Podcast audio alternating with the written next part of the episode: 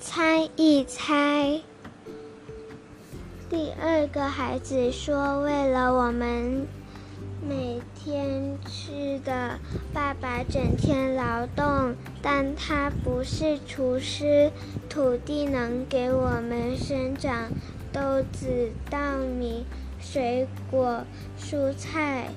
如果没有我的爸爸，土地就会就只会长出野草。”你们说我爸爸是干什么的？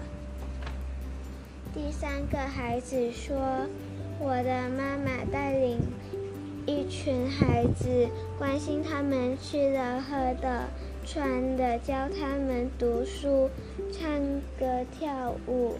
他们现在很小，但将来一定能当上班、